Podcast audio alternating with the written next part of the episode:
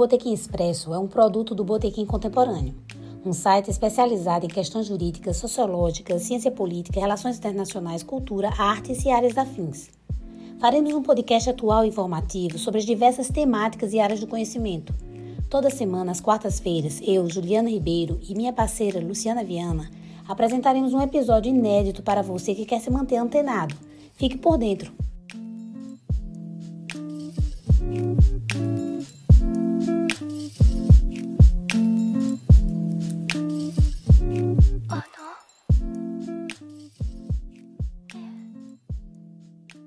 Olá, eu sou Juliana Ribeiro.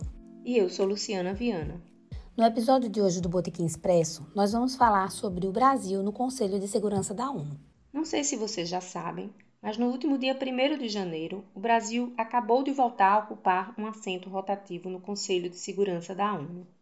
O Brasil integrará o grupo dos 10 membros não permanentes no biênio de 2022 a 2023 e completará a sua 11ª passagem pelo órgão. A última vez que o Brasil ocupou esta posição foi em 2011.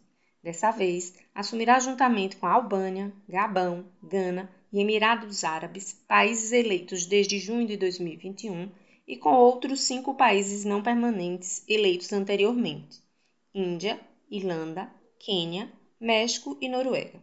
É interessante esclarecer que o Conselho de Segurança é um dos órgãos das Nações Unidas e foi criado em 1945, depois da Segunda Guerra Mundial, mesma data de criação da ONU, com a finalidade de manter a paz e a segurança internacional.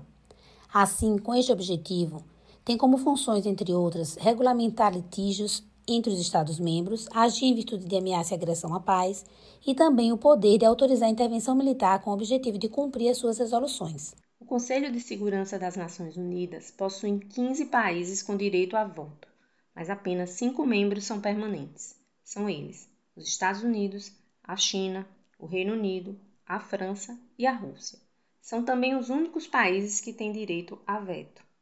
É importante mencionar também que o Conselho de Segurança é o único órgão do sistema internacional que tem autoridade para adotar decisões que sejam mandatórias a todos os seus Estados-membros.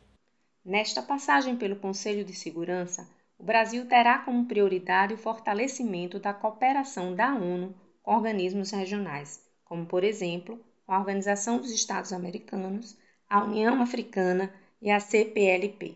O Brasil também pretende contribuir com a defesa da paz e a solução pacífica de conflitos. E não para por aí. O Brasil assumirá a presidência do Conselho de Segurança em julho deste ano. Assim, chegamos ao fim de mais um Botequim Expresso. Aguardamos vocês no próximo episódio. Até breve. Até breve, pessoal.